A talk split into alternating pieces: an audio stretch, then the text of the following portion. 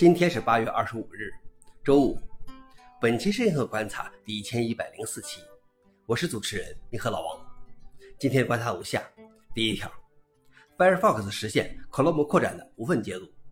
Mozilla 的 Firefox 浏览器引入了 Web Extension 系统，使得用户可以从 Chrome 等其他浏览器导入所选的扩展程序。用户可以在初次启动 Firefox 或随时在设置页面中使用这项集成到浏览器的导入功能。不过，此功能目前只支持 Chrome 浏览器和一部分扩展程序。需要注意的是，Firefox 不会直接导入 Chrome 的扩展，而是会在 Mozilla 自己的扩展商店中安装相应的 Firefox 版本。目前已经支持七十三个扩展程序。消息来源：Gx。老王点评：这不失为一个大进步。如果能实现真正无缝的跨扩展商店安装，那就更赞了。第二条是人工智能的训练利用了众多作家的盗版作品。Book3 是一个用于构建人工智能工具的数据集。被 Meta、彭博社等公司用来训练他们的大型语言模型。根据对 Book3 的分析，其包含的超过十七万本书籍中，大部分都是在过去二十年内出版的，其中约有三分之一是小说，约三分之二是非小说类书籍。诸如史蒂芬金、扎里·史密斯、玛格丽特·阿特伍德等大量知名作家的版权受保护的作品也在其中。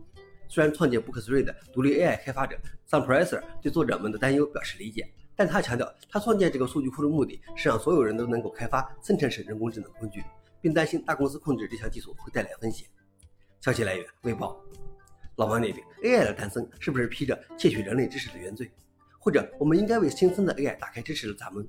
这样的困境需要我们共同探索。最后一条是瘫痪女性通过 AI 技术重获语言，全球首例。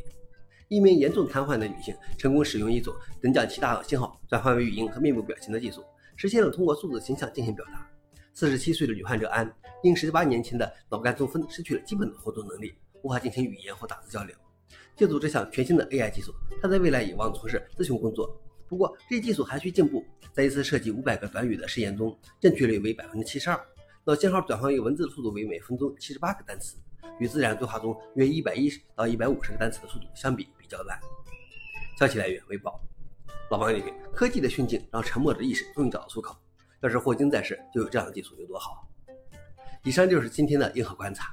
想了解视频的详情，请访问随附链接。谢谢大家，我们明天见。